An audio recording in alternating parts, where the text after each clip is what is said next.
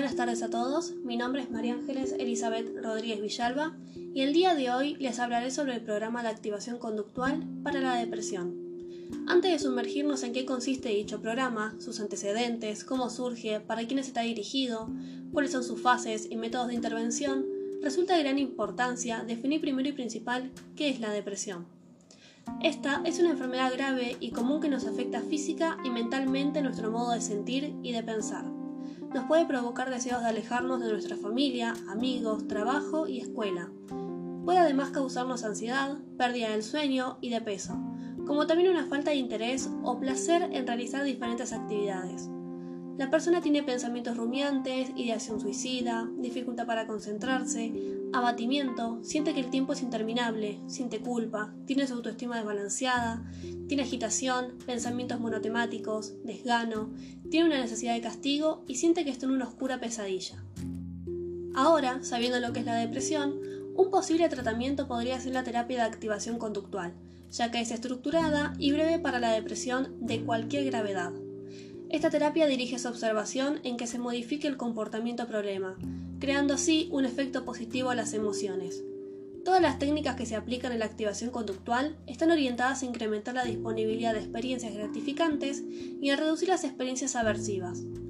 Se debe identificar y modificar aquellos comportamientos que inhiben la activación como las conductas de evitación y huida. Con este fin, el terapeuta y el cliente trabajan juntos para desarrollar de manera individualizada las tareas de activación que serán completadas entre sesiones y para solucionar los posibles obstáculos a la activación que puedan surgir. Pero ¿cómo es que surge dicho tratamiento? Principalmente se basa en las teorías del aprendizaje y más en concreto en las investigaciones de Ferster, quien realizó las primeras conceptualizaciones de la depresión utilizando el análisis funcional. Establecí que cuando la gente se deprime, muchas de sus actividades le sirven para evitar y escapar de pensamientos, sensaciones y situaciones externas aversivas. Como consecuencia, alguien con depresión se involucra con menos frecuencia en actividades placenteras o satisfactorias y obtiene menos reforzamiento positivo que alguien sin depresión. Años después, Lewinson desarrolló el primer tratamiento conductual para la depresión, en el cual los pacientes aumentan el número tanto de actividades placenteras como de interacciones positivas con su ambiente social. Se produjeron diversas investigaciones prometedoras, pero estas se olvidaron con el surgimiento de la terapia cognitiva para la depresión en los años 1980. Luego, en 1996, Jacobson y sus colaboradores diseñaron un importante estudio para evaluar los componentes de la terapia cognitiva. De manera aleatoria, asignó 150 personas con depresión a tres grupos, el primero con un programa de actividades, el segundo con un programa de actividades más manejo cognitivo de los pensamientos automáticos, y otro solamente con un programa de actividades, y el tercero con un manejo cognitivo de pensamientos automáticos, creencias y suposiciones principales. Esta última vendría a ser la terapia cognitiva completa. Estos investigadores encontraron que no había diferencias significativas, tanto clínicas como estadísticas, entre los tres grupos, y llegaron a la conclusión de que los componentes cognitivos de la terapia eran redundantes. No hay diferencia en la eficacia entre los enfoques conductuales y la terapia cognitiva para el tratamiento de la depresión en adultos. A pesar del considerable esfuerzo en investigación y desarrollo en el ala conductual, el abordaje se popularizó principalmente gracias a su inclusión como un componente de tratamiento en la terapia cognitiva de la depresión desarrollada por Aaron Beck, un modelo de tratamiento que incluía, además de intervenciones cognitivas como eje central del tratamiento, la planificación de actividades de agrado o dominio como parte del protocolo. La actual relevancia de la activación conductual procede principalmente de un ensayo clínico, el estudio de Seattle, en el que se comparó la eficacia de la terapia de activación conductual con la terapia cognitiva y el tratamiento farmacológico, la paroxetina, para ser más específica. El objetivo del estudio era verificar algunos estudios previos que sugerían que la terapia psicológica no era eficaz para los pacientes con una depresión moderada o grave. Los resultados del ensayo mostraron que a corto plazo la activación conductual era tan eficaz como la terapia farmacológica, incluso entre los casos de mayor gravedad y superior a la terapia cognitiva en este tipo de casos. A largo plazo, se observó un menor porcentaje de recaídas entre los pacientes tratados con la activación conductual que entre los pacientes tratados con el tratamiento farmacológico.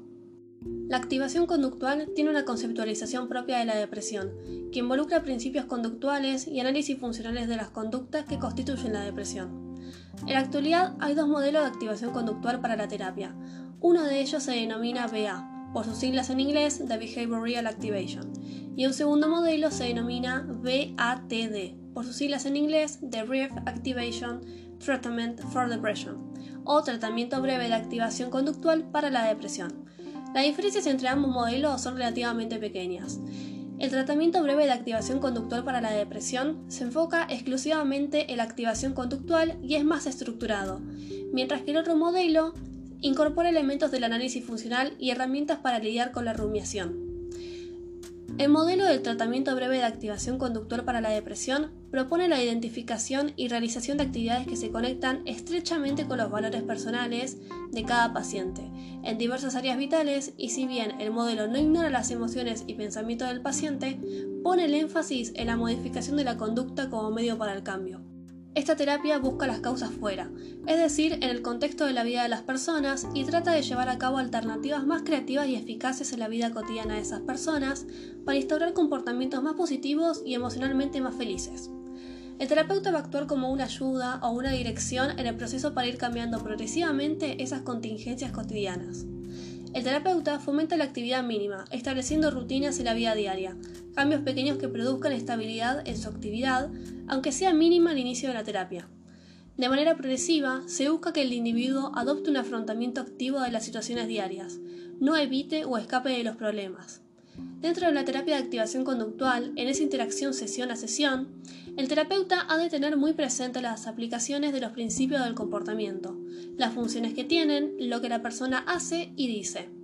Si bien esta terapia toma los principios del análisis funcional, aquí no hay fases, ejercicios o técnicas concretas con un orden determinado, sino que se adaptan a la marcha del proceso terapéutico y la progresión del cliente. Sin embargo, se puede hablar de cuatro etapas globales a desarrollar la terapia de activación conductual. La primera fase se llama fase de evaluación, que a su vez cuenta con cuatro subetapas. La primera subetapa se llama entrevista, en donde primero y principal vamos a averiguar la relación entre los acontecimientos que explican el inicio y el mantenimiento de la situación depresiva. En segundo lugar, vamos a averiguar los componentes ambientales de la historia de la persona y de su impacto emocional. En tercer lugar, vamos a averiguar las reacciones y comportamiento de las personas cercanas a la persona deprimida, los comportamientos de los miembros de la familia y amigos que pueden estar influyendo en el origen y el mantenimiento de la situación depresiva. En cuarto lugar, vamos a averiguar los valores personales. Y en quinto lugar, cuáles son las rutinas o actividades que ha dejado de hacer o que sigue haciendo nuestro paciente. Dentro de este proceso se establece una buena relación terapéutica y se explica el modelo, donde el terapeuta actuará como oyente no punitivo, solo da informaciones, será una guía a lo largo del proceso y comienza a trabajar sobre las funciones de la conducta depresiva de ese cliente en particular. A su vez se realizan tareas y ejercicios como parte activa del tratamiento, con objeto siempre de observar las relaciones entre la conducta y sus consecuencias, además de observar las conductas positivas o adaptativas, por muy pequeñas que sean, para proponerlas como objetivo aumentar. Y también la búsqueda de todo tipo de reforzadores, para utilizar a lo largo del tratamiento, Siempre se van a buscar reforzadores positivos naturales, consecuencias habituales y lógicas que suelen tener los comportamientos en su contexto diario. La segunda subetapa es la aplicación de cuestionarios o test. La tercera subetapa es el registro de la actividad y monitorización del estado de ánimo. Esta fase permite observar las actividades del día a día, para así poder contemplar las relaciones funcionales en la conducta depresiva del cliente. Aquí se utilizan autorregistro de actividades diarias, esquemas relacionales y descripciones de conductas. ¿Qué es lo que nos va a ofrecer esta fase? Primero principal una base con la que luego podremos valorar y comparar en el transcurso del tratamiento de la depresión. En segundo lugar, información funcional sobre las actividades que deben ser activadas o extinguidas. En tercer lugar, el paciente va a aprender que haciendo ciertas actividades acabará sintiéndose mejor y con otras peor. En cuarto lugar, una guía como estrategia para reactivar ciertas actividades o comportamientos, si se producen recaídas. Con ella se van a realizar análisis de cadenas de respuestas muy pequeñas, actividades mínimas que puedan controlarse o cambiarse con mayor facilidad, o que impidan iniciar toda la secuencia de carácter depresivo. Para esas explicaciones se utilizan esquemas con acrónimos que ayuden al cliente a recordar esas funciones de su propia conducta, con ejemplos adaptados de su propia experiencia. La última subetapa de la fase de evaluación es el registro de los valores personales. Y aquí se deberán conocer los valores del paciente, sus metas y objetivos en cada una de las áreas de su vida.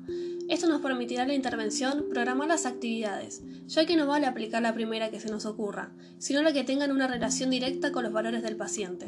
Los objetivos y metas que se marquen servirán a lo largo del tratamiento como brújula para seguir adelante. La segunda fase de la terapia de activación conductual es la fase de análisis funcional, la cual explicará las causas y el mantenimiento de la situación depresiva. Un esquema que debemos llevar a cabo en el análisis funcional es qué sucedió, qué consecuencias tuvo, cómo te hizo y te hace sentir, qué hiciste y qué haces y qué consecuencias tiene. La tercera fase de esta terapia es la fase del establecimiento de objetivos en donde conjuntamente con el paciente y a partir del análisis funcional se pautan las conductas objetivo a conseguir y cuáles a extinguir. Se tendrá que generar un entorno donde los familiares y amigos más cercanos sean informados de la necesidad de no reforzar los síntomas depresivos y sí reforzar aquellos comportamientos o actividades que fomenten su mejoría. Por último, tendremos que concretar los objetivos dentro de cada una de las áreas de su vida que quiere conseguir, para determinar las conductas y actividades que le permitirán conseguirlos. Se aplican nuevas estrategias para enfrentarse a los problemas. Por un lado, aceptación de las emociones y estado de humor, actuar como sí, pero por otro, también se trata de la búsqueda de alternativas. Hay que buscar cambios para mejorar la vida diaria, y cambios que pueden ser reforzados de manera natural en el contexto diario de esa persona. Se van a asignar actividades para casa que obtengan reforzamiento positivo natural, que supongan de alguna forma enfrentarse a los demás, realizar cambios especiales en la situación, en un tiempo y un lugar específico, que supongan ya un cambio activo en la forma de abordar las relaciones con su entorno más próximo, sobre todo su entorno familiar y social. Más a largo plazo, se trata de buscar un sentido a la vida del individuo, centrarse en el futuro, una actitud activa y autodirectiva de su vida. Se buscan compromisos consigo mismo como persona, compromisos para hacer algo, no sugeridos por el terapeuta, sino surgidos de su vida diaria. Se busca una congruencia como persona, ser fiel a sí mismo y actuar en relación a lo que se promete. La última fase de esta terapia es la fase de plan de intervención. En esta fase tendremos que poner en práctica las técnicas de la activación conductual para la depresión que mejor se adapten al paciente, las cuales pueden ser la primera técnica se llama programación de actividades, columna vertebral de la intervención, en donde cada una de las actividades que se programen tiene que tener una relación directa con el estado de ánimo, los síntomas y los valores del paciente. Tenemos que tener en cuenta su historia de aprendizaje, su forma de actuar, las circunstancias actuales y su comportamiento con el entorno social. En dicha etapa de la intervención hay que transmitir al paciente por un lado que la única manera de cambiar cómo uno se siente es cambiar lo que hace y piensa, y por otro lado, que no tiene que actuar en función de cómo se siente. Hay que hacer justo lo contrario, llevar a cabo acciones para alterar o cambiar cómo uno se siente.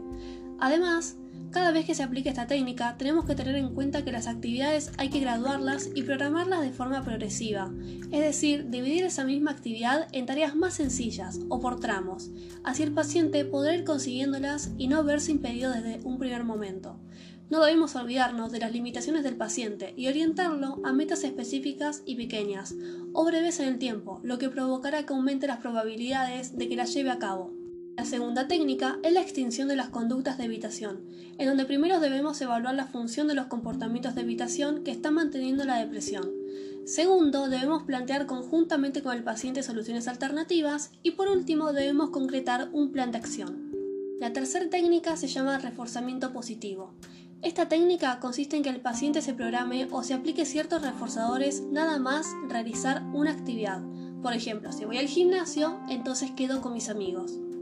Otra técnica es el manejo del pensamiento, en donde el objetivo de esta técnica es que el paciente sea capaz de detectar los pensamientos negativos y que pueden estar actuando como conductas de evitación e impidiendo la realización de las actividades.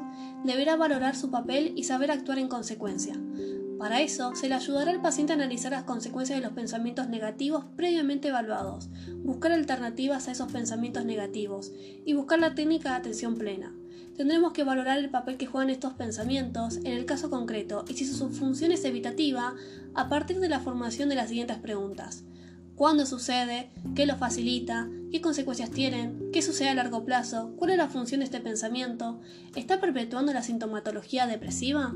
La última técnica es el entrenamiento de habilidades sociales, en donde antes de llevar a cabo esta técnica debemos detectar los posibles déficits de habilidades que complican el acceso a ciertos reforzadores que pueden ser importantes para el paciente. En la última fase se trata de la prevención de recaídas. En las sesiones finales de la terapia de activación conductual se enseñan habilidades asertivas para enfrentarse a los problemas, para enfrentarse también a las relaciones con los demás, incluso formas de buscar reforzamiento social cuando aparecen situaciones de extinción y castigo verbal de los demás. Dicho todo esto, la última pregunta que nos surge es, ¿a quiénes se le puede aplicar la activación conductual además de personas que padecen de depresión? Esta terapia también es aplicable a personas que tienen un trastorno límite de la personalidad, trastorno de ansiedad, ansiedad generalizada, ataque de pánico, distimia y trastorno bipolar, como también es aplicable para personas con cáncer, dolor crónico y obesidad. Esta terapia se ha adaptado en distintos formatos, como por ejemplo la terapia de grupo y en distintas edades, niños, adolescentes y adultos mayores. Como resumen, la terapia de activación conductual es una terapia que reconsidera y revitaliza los análisis funcionales que ya se hacían sobre los comportamientos depresivos y propone soluciones con más imaginación y adaptadas al día a día. Según los autores, esta es una forma o filosofía de tratamiento basada en el análisis funcional. Desde esta perspectiva no hay incompatibilidad con otras técnicas más específicas de modificación de conducta, pero sí supone una forma bastante diferente de abordar los problemas depresivos respecto a la habitual terapia cognitivo-conductual. Aquí lo importante de los pensamientos y emociones depresivas es su función, y esta se cambia cambiando el contexto donde ocurren. Desde esta terapia, cualquier técnica que aumente la actividad, el reforzamiento positivo del individuo y en suma mejore su calidad de vida será de utilidad para resolver esos problemas. El procedimiento del tratamiento breve de activación conductual para la depresión, así organizado, se puede aprender en pocas horas y brinda una herramienta que puede ser utilizada en la clínica, ya sea como tratamiento único para la depresión o bien como complemento de otro tratamiento. Algo que suele suceder en la práctica es dedicar la mitad de la sesión al protocolo del tratamiento breve de activación conductual para la depresión y la otra mitad a otros estilos de trabajo. Muchas gracias por haberme escuchado. Hasta la próxima. Los saluda María Ángeles Elizabeth Rodríguez Villalba.